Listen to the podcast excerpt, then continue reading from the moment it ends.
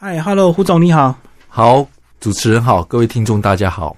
啊，胡总编辑，我们来聊你的这个职场人生。是，但是你是马来西亚人，对，先把你的这个基本背景介绍一下。好，呃，我是出生在马来西亚吉隆坡，然后在马来西亚大学毕业之后呢，现在呃马来西亚的《新洲日报》先工作了两年之后，一九九八年到台湾正大念中文研究所，二零零二年毕业了。之后呢，就先到麦田去工作，但是我第一份的编辑工作是，然后一直到二零零九的时候，呃，就转到连经区工作，嗯哼，然后到了二零二零年就到时报来，一直到现在。所以你在台湾的编辑职场二十一年，对，先讲一下你在这个马来西亚已经有工作了，为什么还决定来台湾念书？其实，因为其实当时候应该是说，我的同一辈们其实很多开始到台湾来留学，嗯，然后呃念念研究所。另外一个其实是像我们呃比我稍微年长一点的很多的这些留台，其实在台湾一直就是从大学研究所一直博士班毕业，然后再留在台湾，无论在创创作上、阅读上，其实有很大的这个成就，尤其是呃。我们这些念中文的话，或者念历史的话，其实对台湾的文学文化、艺术环境，其实非常的羡慕。对。然后，呃，工作两年之后呢，其实当然也受到很多前辈们的鼓励，然后就决定来这里，就是念研究所。嗯，对。所以你的意思是，念文学系的人在中文的领域上，会常常接触接触到台湾的一些相关作家，你们就很向往。是。我我觉得，但是那是我那个年代。然后那时候代表性大概有谁？我觉得当然就是，如果以就是留台的话，当然就是黄景书、陈道伟、钟怡文他们这一辈。当然，我觉得更长辈的一些作家，像李永平、张贵兴，无论是余光中、杨牧这一些，呃，简真、呃，骆宇君、呃，罗志成啊，他们的诗啊、散文，完全是我们阅读的这个偶像。教科书，哎，其实也没有，其实应啊对，但是因因为这些书很多书店都有卖，我们都看得到，包括还有整个台湾当时文学奖的风气的兴盛，对。所以你的意思是在当时大陆的文学还没这么兴起，大陆的作家还没有这么有名吗？其实当时我们已经可以看到，呃，很有名的，像我觉得就是王安、余华、苏童、莫言这几对。但是呢，当时因为马来西亚还没有真正开放。呃，学生到大陆去念研究所，当时还有一些禁忌，所以后来很多就是这一些，尤其是所谓的读中生毕业了之后呢，就选择到台湾来继续他的呃这个求学，从硕士班、博士班就很自然的。那我觉得他跟阅读大陆作家可能就是不一样的事情。嗯嗯，对，我懂，在那个二十几年前的时空背景，可能台湾的一些创作性还比较强，就对了。对，尤其是那时候，我觉得就是九零年代的这个台湾文学，其实对马来西亚影响很大。嗯嗯，对，尤尤其是马来西亚喜欢阅读创作的人，呃，受到其实台湾作家影响很大。我我觉得像杨牧、余光中他们这一批诗人，你说简真，呃。而且还有另外一个，就是很多当时台湾的这些作家们，其实受邀到马来西亚去演讲，非常多，很多，其实很多。其实主要也是你们华人人口非常多，对吧？马来西亚华人人口当时蛮多，但现在比较少。然后在因为在整个东南亚里面，其实我们都知道，马来西亚的华人的对于这个母语就华语是最坚持保留的，它跟新加坡完全不一样。哦，新加坡好像很国际化啊！新加坡是很国际化的，崇尚英文，是是是，对。好，那当你这个到台湾念书，一开始有遇到什么困难吗？呃，我觉得还好，因为我可能很容易融入这个社会，就是水土性比较强，所以几乎没什么遇到困难。而且可能有过两年的这一个报社的做记者的这一个工作经验，然后因为加上本身有过阅读，所以。在求学过程上，其实我觉得还好，就是大量的阅读。然后因为刚好我的老师是陈方明老师，嗯哼，所以其实接触的几乎都是台湾文学或者是现代文学。好，还没聊职场之前，先聊你的创作。你的创作是在马来西亚就有写了？对，我在马来西亚都有创作一些些，就是散文啊，就是其实自己先回头看就觉得很惭愧，没有就是生活散文吗？还是创作型的散文？创作型的散文。嗯，对，现在几乎没有在写了。凭空发想是？对，嗯我其实后来来来台湾，其实我还是有写，然后呃，但可能就是一些生活性或者凭空性的一些散文，因为坦白说就是创作，然后这里有一些副刊可以发表，其实我懂。那是一个生活费。嗯，嗯，我知道这个学生时代，因为比较没有经济的压力，可以比较随心所欲创作。对，那进入职场之后，当然是工作优先嘛，是所以工作优先。创作量一定会缩减一点。是。现在的创作几乎都是呃谁邀稿，然后杂志或者是谁邀呃就写一篇，但可能就不是呃就是命题而做的一些文章，并不是可能就是嗯，呃创作散文，但是几乎都是可能跟自己的工作、跟职场、跟出版有关。对，就是邀约的啦，啊、对就是有特定对象，然后是邀了你才写，不会自己凭空先写好等在那边，然后是，等出发表或者是等得奖。我觉得我不能再再去参加比赛，这是真的是已经不能去跟年轻人比了哈。是，然后也不好意思，然后现在很多其实都是，我觉得我的工作就是为作者做加一，而且我也没时间在创作。嗯，对，帮他们加持，帮他们服务，我就是推手。我觉得就是我帮帮作家们建一个舞台，让他们踏上那个红地毯上去。嗯，对，可是你过去还是曾经得过一些奖，都是在早期学生时代的。哎，早期学生时代马来西亚，呃，真的是学生时代，还有就是在当记者那两年，就是很年轻，二十几岁的时候。嗯嗯，对，那现在就是就是现在好像觉得不适宜在比赛了，除非老人家。可是你在台湾念念四年，那时候没有比赛吗？呃，我只参加过，我其实有参加，但有落选，然后得过一次是中央日报的文学评论奖，哦，还有一次是这个学生文学奖。嗯嗯对对对，大概台湾的比赛就限于学生的，然后比较大胆就是中央日报的文学评论奖。嗯，哦，我懂，对可能还是有一些习惯性的问题啊，所以没有那么快的这个融入。对，因为得奖还是要掌握一些趋势跟方向。嗯，不过我觉得都是运气啊，也是有时候看评审。对啊，是是，是。好，那当你开始这个毕业进入嗯职场，你说第一个，哎，其实都是大出版社。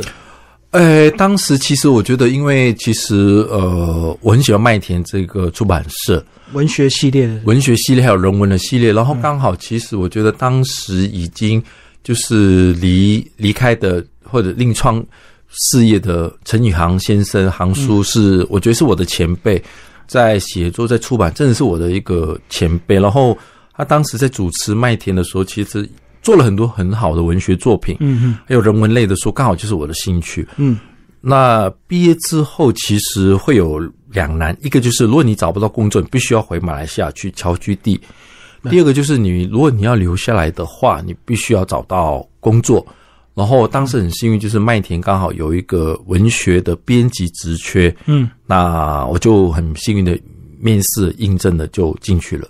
嗯，对，就开始所以你一开始就是单纯的编辑，对就是单纯的编辑。对，嗯，嗯。只是因为你个人对文学也很有兴趣，所以这个工作应该就很顺手吧？呃，也可以这么说。然后刚好可能就是我对这作家也熟悉，嗯，因为可能做的负责作家其实都是可能自己在年轻的时候读过、阅读过的，阅读过，就比较顺手，对，不会说完全没有兴趣去碰这一块。嗯嗯，可是编辑有时候还是要有点面对市场的考验，对不对？我觉得如果说编辑可能不会，因为编辑可能就是挑错字呃也不能这样讲。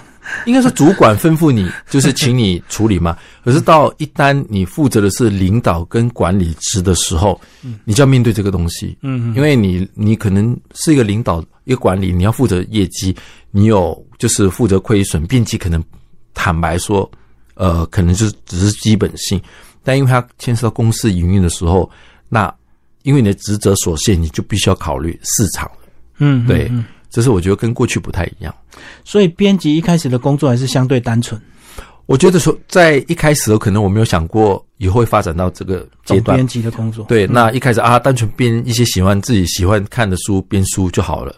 嗯，对，好，所以大概是做到几年才真的进入主管阶级？在联经的时候，二零一零的时候，嗯被就是当时林仔爵发行人就是升为副总编辑的时候，嗯嗯，对，开始要负责可能选书，是选书，然后就是跟同团队们一起负责新书的业绩、旧书的业绩，然后看封面，就是就是开始了。对，大概在二零一零左右。对，选书是只选国外的翻译书，还是本土作家的书？都有，其实都有。因为我其实我觉得有时候当然是自己去选，然后有时候是同协助同事们去一起选，找出哪一些书是适合、不适合卖。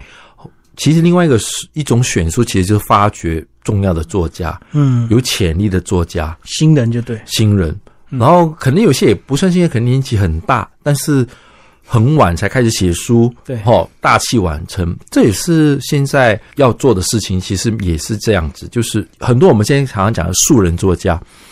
我们现在也在很，其实很多出版社都是希望说可以找到很多素人作家，想爆红啊，爆发性强。对，那其实为什么？因为现在市场那个市场萎缩，那其实做翻译的书，国外的书其实成本相对的高，不像以前可以动辄卖几万本、十万、二十万。嗯，现在的书市其实可能已经销量没那么高，那相对做翻译书的成本比较高。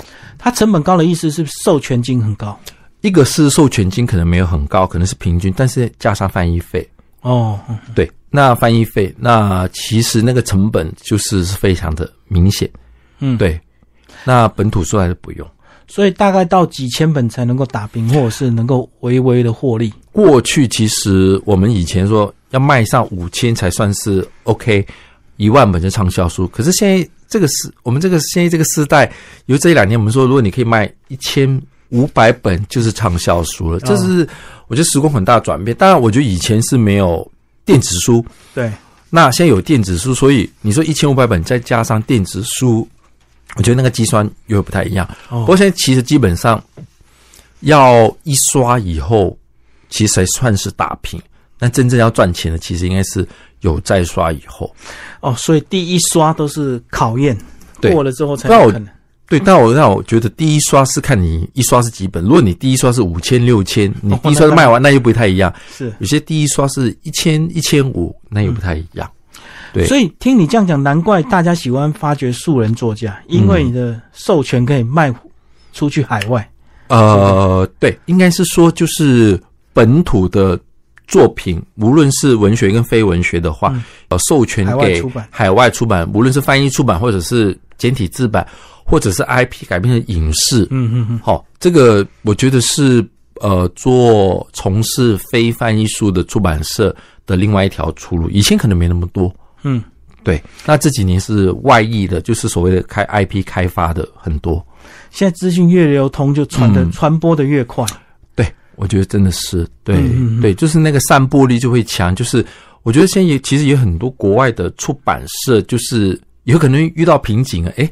就开始发现台湾出版台湾的文学的或者台湾的非文学书写的另外的好处，其实符合他们的市场，嗯，所以就会来询问版权。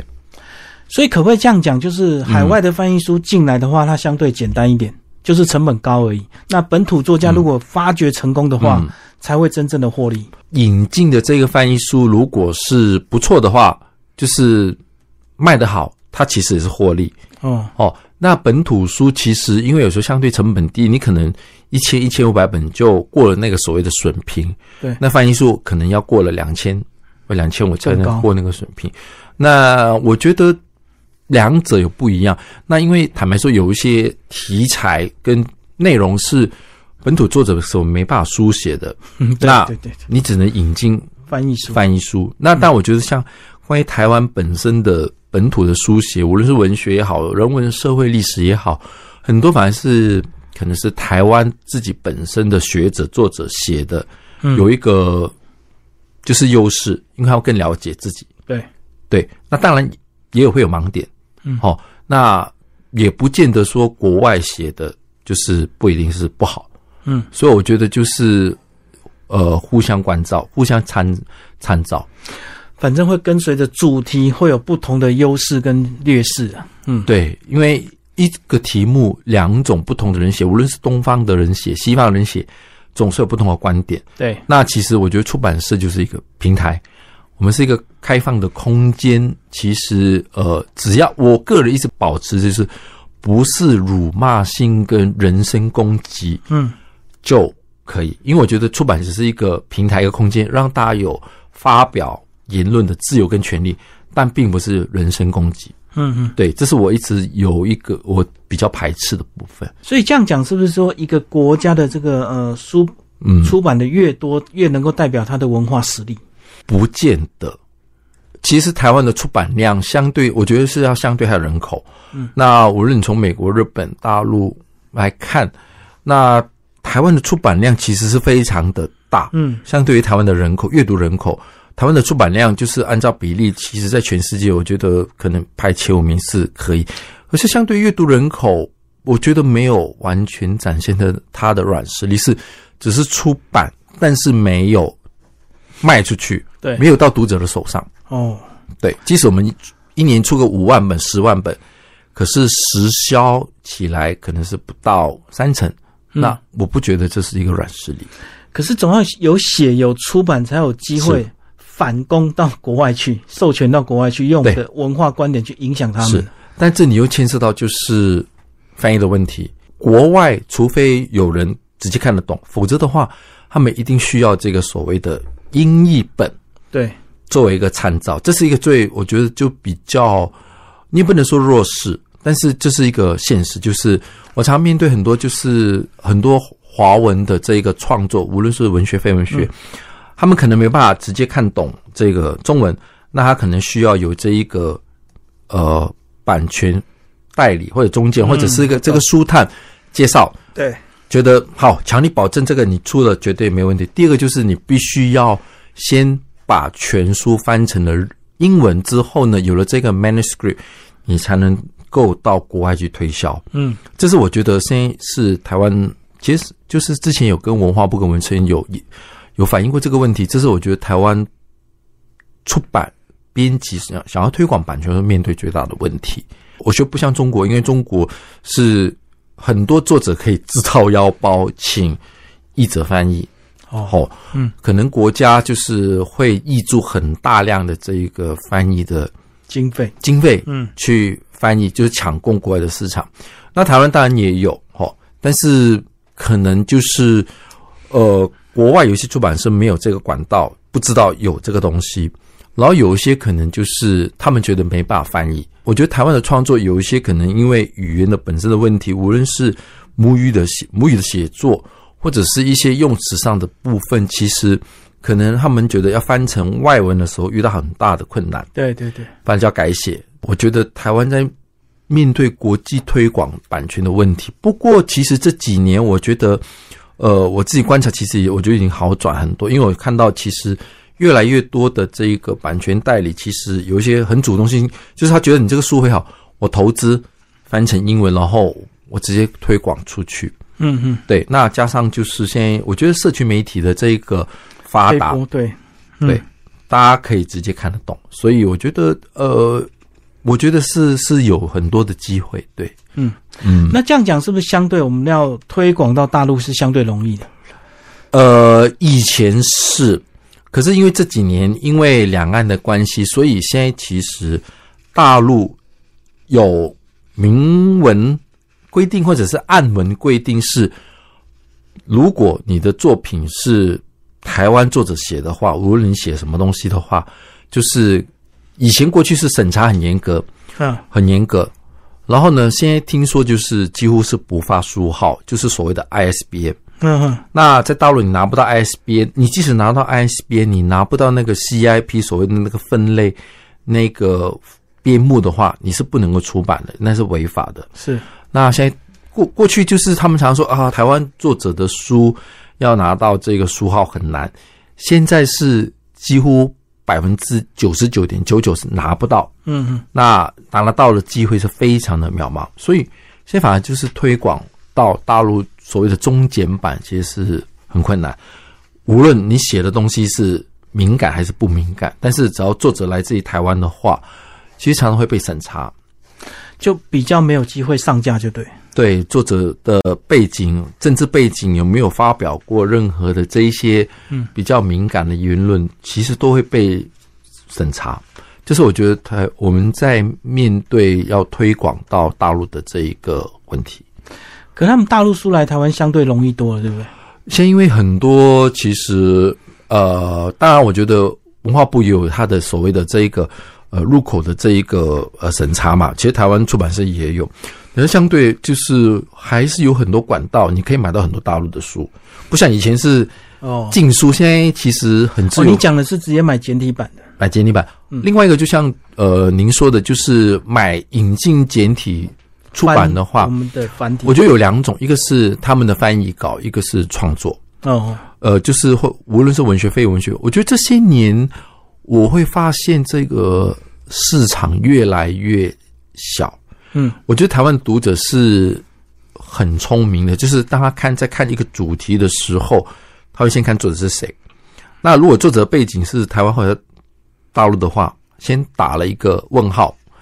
第二个就是，如果是翻译的书的话，呃，他们会认为这个品质好不好？嗯好。第二个就是同一个主题，如果是比较敏感性的，那如果是大陆作者写的话，公不公平？对我觉得就是会很多这一个考验，嗯。就是因为都是我觉得都是跟政治有关。嗯。对，那如果单纯文化心理的话，我看蛮多大陆的网红，他们写一些嗯，评论，还是有机会在台湾出版的。呃，其实蛮多的对。哦，可是就是那个是销量到底好不好，我们不知道，哦。因为我觉得包括其实不只是文学，还包括人文，还有一些关于古人、古文、中国古典文化那些还是很多。对对对，那但是比较，我觉得会比，我觉得那个可能是无伤大雅的那一种类型的作品。可是比较有一点敏感的话，大家就会比较，我觉得会用放大镜去看。嗯，对。那其实我会发现，你说，但很难说，就是如果是像大陆的这些连续剧的改编的小说的话，在台湾可能又很畅销，是是，所以这个时候就是这个东西就很吊诡。嗯，对，就好像没有不分国界了。对，没错，对。就流行的东西好像很难去，对，但我觉得可能是那个氛围，尤其是大陆的宫廷剧、古装戏哈。那台湾的，你说台湾的流行的东西，似乎到了大陆又有点水土不服，嗯，好像比较困难。然后我发现，就是大陆的一些比较流行性的，你所谓的比较心灵鸡汤，你到台湾又是水土不服。嗯，对，反而是台湾的呃这一类型的作品，反而是比较受台湾的读者的重视。可能他写的很多案例跟我们比较相关，看起来我感觉嗯比较有感觉。对我，我觉得就其实很难说，因为像呃，大概前年吧，还是大前年，就是有本那个，呃，你的善良必须有点锋芒，哎、万还有个万特特类似的书，对对对，是个网红，啊，都是网红，然后都是大陆作者，可是像这类的书，哎，可以卖十万本，好像也没什么的，就是因为作者是哪一国的人而引起这个问题。嗯好、我觉得这是这是一个很吊诡的一个事情。还包括我记得斜杠青年的作者好像本好似乎我如果我没有记错，好像也是大陆人，对，但就是经过包装了之后，你不会有感觉到有那一种的障碍。尤其是我觉得万特特那个，那是一个呃让大家跌破眼镜的部分。他写的很犀利啊，大家喜欢看那些文字吧，直白。对，然后当然我觉得书名也很可爱，但是可能我觉得适合当下那个社会的氛围跟读者的心情。嗯，这类的书会不会畅销，我们不知道。我觉得每一年总是不同类型的畅销书的出现，刚好都是那个时那个时代需要的。我懂，对就是我意外爆红也会有那个跌破眼镜的，什么状况都有。是好，那既然讲到海外推广是有点困难，嗯那我们就讲本土市场，是怎么样去挖掘出我们的这些素人？是你们到处去划脸书看一些 大家写的文章不错就邀稿吗？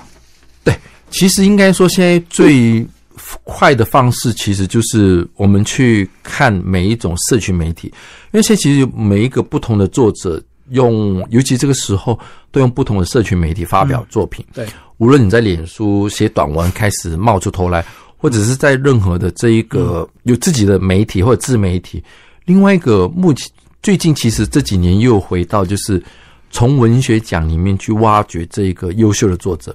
那因为有时候这一些在社群媒体经营写文章的人其实肯定也是一个网红，那借由不断经营或者借由得奖的部分，其实会引起大家的这个注意。是，对。那其实我们很多时候都从这一边看到。那因为有些人可能就是所谓的素人作家，没有出版书的经验，对，但是很会写。但是这时候其实就需要编辑对参与，协助他如何包装一本书，给他概念，给他一些建议，就是如何把。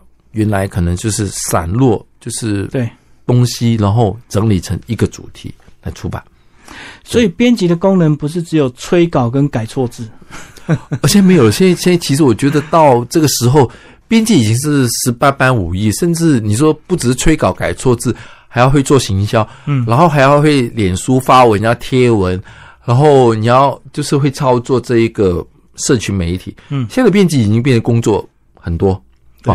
包括就是可能你还要呃帮作者处理很多线上线下的东西，我觉得就是多了这个网络的东西，其实编辑工作越多，嗯，对，越复杂。我觉得就是以前是很单纯，可是现在因为我觉得那个太多东西吸，就是把读者的焦点都吸引分散了。那有时候作者跟编辑其实就是。协助去把一本书，就是如何吸引读者目光。嗯，那编辑已经不能只就只是就是安安静静的就坐在椅子上面只做这些东西了。也可以讲说，就是要把作者变成个人品牌经营，透过这本书。现在很多，我觉得百分之九十九都必须要这样子，就是让每一个作者都变成是一个网红。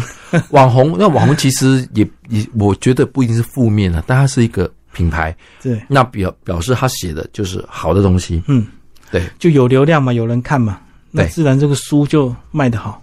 是，这这是一个，我觉得现在有时候发现，作者自己打书比出版社下广告还有效。没错没错，因为他是自带粉丝啊。对对。哎，可是这样讲，我们一直讲市场不好，可是出版社大家还是坚持在这里，也没有渴望说几家倒了之后市场就好一点。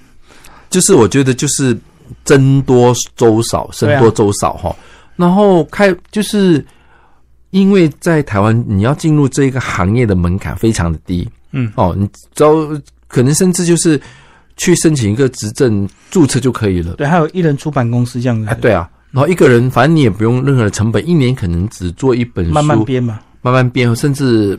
呃，你甚至找到代理帮你发书就可以了，因为你不像大陆就是这么的困难呐，就是什么书号不啦不啦这些东西，因为台湾没有门槛，就是没有门槛的话，其实谁都可以做，只是最后你能不能生存下去，对，然后你做开不开心，然后你有没有赚钱，对，或者是没有赚什么钱，但是也没赔什么钱，反正就过日子，兴趣。就是打平，然后你也觉得没差。我觉得我看到很多这种现象，那当然，因为我觉得规模越大的出版社就会有经营上的压力，嗯，哦，就慢慢就是越来越要更多。那如果你始终都是一个人的话，就是你只想要做你喜欢做的东西，你不想听命于就是为了业绩、为了市场，然后做一些你不想要做的东西，那就回到就是一个人做自己喜欢做的书，卖的好卖的不好就自己承担，嗯，对，因为我觉得越大。的出版社有这个目标之后，业绩目标有这个考绩，好要考核，那你就面对很多现实上的压力。所以说这几年疫情，包括你们时报也有做一些调整，对不对？呃，这几年其实就是在调整出书的方向。对啊，光是看国际书展就取消延期，取消延期，终于到今年你们终于开心一点。对对，我觉得其实当然，我觉得那是没办法，因为。二零二零取消，二零二一取消，二零二四算是一个比较小型，因为只有三大家出版社，然后到二零二三恢复正常。可是因为最近我帮国家图书馆刚好写了一篇文章，也在讨论这件事情。其实就是虽然今年台北国际书展的那个入场的人次比起疫情前二零一九增加很多，可是所谓的提代率就是买书哦，我觉得那是另外一个数字。嗯，然后。当然了，就是你会问每个不同的出版社，有的出版社可能如实跟你说啊，有没有赚，或赔。但是我觉得这是看有没有人讲真话，哈，就是要不要跟你说实际的这个，我到底是赚钱还是赔钱，哈。然后还有另外一个就是今年当然就是演讲很多嘛，就是好像超过八百场嘛。然后是不是大家只进来听演讲，然后不买书？新书发表会的，对，或者是来看一下，然后好了就上网去订。哦，我们都不知道，因为呃，会不会说，其实，在书展的时候，你看到那个销售，其实反映在就是其他书店上面，我们不知道。嗯，但我觉得今年的书展 maybe 是一个水温，就是可以看到未来的一个整个台湾书市的趋向，有可能。所以你的意思是人潮有回流了，可是这个替代率还是没有相对的高。相对没有高，其实是大家抱着逛夜市的心情来，因为太久没有大型书展。过去几年有什么消费券啊，什么什么券哦，去年还有消费回馈，然后回馈券什么的哈。那今年其实是什么都没有。嗯，当然了，我觉得这种一直长期依靠低券这个东西，可能也不是好事哈。要表示这个市场是奇怪，就是说，哎，没有券，就是读者就没有想要买书吗？嗯，好。那有券才买书吗？这是一个可以讨论的问题。那今年很明显是没有任何这种券，是那就只能靠出版社自己，可能就是就是促销低折扣去吸引读者。对对，就自立自强，没有靠那些消费券、振兴券这样。对，今年是没有，所以我觉得今年呃，所以是一个很大的一个考验，而且当然今年。我们看到的是国外出版社来参展也变少了，嗯嗯，那可能疫情影响吧，或者是成本的关系吧。当然，第二个我觉得现在网络媒体很方便，其实联络也很方便，不一定要实际来。但有时候这个东西见面总是比较亲切，嗯，我觉得有见到面总是感情不太一样。明年就我觉得经过的今年之后，明年真的会看得出来，因为明年。书展是应该是二月吧，所以会看得出来。可是同一同期比，似乎那个动漫展、漫画展的成效好像比较高，不受影响，比较敢花钱。对，它不受影响，所以这是我觉得另外一个比较特殊的一个现象。嗯，对。那当然也有人讨论说，台北书展可不可以搬去高雄办还是台中办？这是另外一个我觉得大家讨论的问题。当然还是有实际效益的考量。不是那么容易。嗯，我觉得主可能是因为主要的出版社都集中在台北。对，你要动员这么多的人力，就是可能台北是最方便嘛。如果你在高雄、台中、桃园，住宿费和住宿费，那台北几乎是不用的。哦，我觉得这是另外一个会考量的问题。对啊，台北方便了，而且同仁可以彼此轮班嘛，对不对？对，那谁去谁去，这样分一分就好了。高雄不只是住宿费和交通费，嗯。对，那也是一大笔。对对对。对，好，最后回到你这个总编辑的工作本身呢，讲一下你的总编辑工作好吧？你每个月都有一定的这个压力吗？就是业绩压力哦，就是要做多少业绩就对了。嗯嗯，那我觉得总编辑其实某个部分，我觉得每一家出版社编辑不太一样哦，因为有大的出版社总编辑，有小的出版社编总编辑。我觉得总编辑的角色其实是领导兼。管理，嗯，其实有时候甚至已经不到管理，他是一个领导，嗯哼，那领导这个部分，当然我觉得很多时候是去协助同仁、同事们解决问题，嗯，解决问题可能就是联系作者啊，联系谁谁谁，或者是编辑碰钉子的时候，编辑跟作者吵架，诶，会比较少，会比较少哈，但是就是很少。到如果是这吵架到到总编辑那边去，已经是很严重的事情，大吵了。对对，然后比较少，但我觉得很多时候是，呃，编辑可能碰钉子，就是呃没有办法，就请总编辑就出面协助。嗯，我觉得这个是会比比较多。然后另外一个，其实我觉得，其实总编辑有时候的角色其实是最后的把关。对，把关无论是在内容，或者是封面，或者是任何的程度上，其实是一个。把关，对我觉得他角色很多面，甚至有时候帮忙出一些主意，就是出点子。当然，我觉得总编辑很大一个作用，其实就是呃协助同仁，就是找作者、找书。嗯嗯，对，我觉得这也是他另外一个很多面的一个角色。对啊，因为毕竟生活历练不同。哎，对对对，因为很多编辑可能都是中文系刚毕业，所以他也不太有管道。而且人脉，我觉得这个人脉也真的是要在这个行业你做了十年、二十年以上，累积这些人脉，才能够累积出来，然后就是万事可以拜托人，就是去帮忙。嗯嗯，对，这是这是我觉得这一些年就是，呃，我自己看到，还包括你说，嗯，除了累积这一个人脉之外，还有这一个跟很多人结缘分，嗯结缘而不是结冤，我觉得这是一个很诡异的事情。是。对，所以讲这个工作，其实说实在赚不了大钱，但是就是伴随着兴趣。但你可能只是为了这一个作者，为了这一本书，嗯，让他你觉得他好，他应该出来给做出来给读者看到，嗯而不是就是沉没于埋没于人海中就被消失了。这个是更高层的使命感，遇到好的东西，对，这是这是这是我的一个使命，就是你看到好的，你就不想放手嗯，哦，你就希望它可以被读者看到。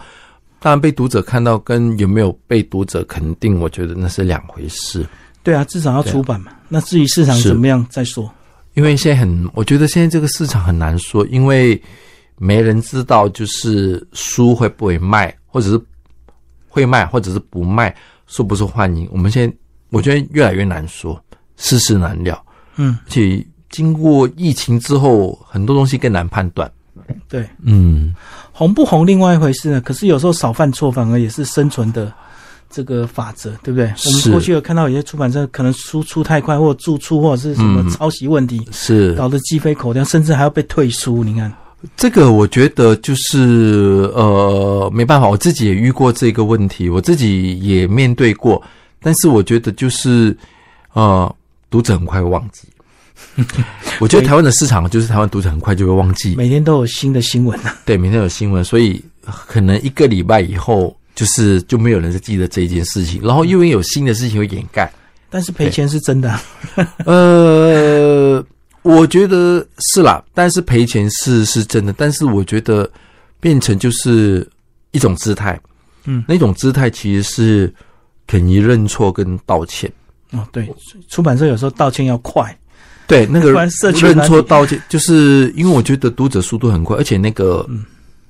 就是一个人讲了一句话之后，他的影响力会非常大，就是传染，迅速传染。对。当然，我觉得有的时候，呃，是出版社的问题，或者是作者的问题，嗯，哦，我觉得会不一样。如果说作者出问题，然后不应该是出版社去承担，嗯，然后呃，但有时候是出的问题是出版社，不是作者的问题，然后出版社必须要去承担，是是不是第一时间去解决？这是我看到很多不同的出版社有不同的处理的方式，有有些速度很快，有些很机智，就是对就是很聪明，有一些可能就处理的没那么的好看。你讲的这个是理性的分析啊，可是不理性的这个读者，全部不都把账算到出版社头上。是我 我觉得你们家得啊、对我我当然很难要求读者是理性的，可能也有时候我自己也是读者，我可能自己有时候也会不理性，但是就是我觉得，呃，总是要面对，会有，因为我觉得一种名养百种人，嗯，然后读者就是有千千万万种不同的面貌。是，对你必须要去忍受。所以我常常我会很多，如果真的是奇怪的，我都会一笑置之。嗯，对如果真的是有错，我绝对接受，我会道歉，我会我会跟他道歉，我承认有错。但是如果只是一些攻击性，或者是有一些无理取闹，我就一笑置之，我绝对不理会，也不回应。对啊，因为这种事永远都可能会发生。对，对，就好好做好本务就好了。好，谢谢胡金伦总编辑，谢谢。谢谢主持人。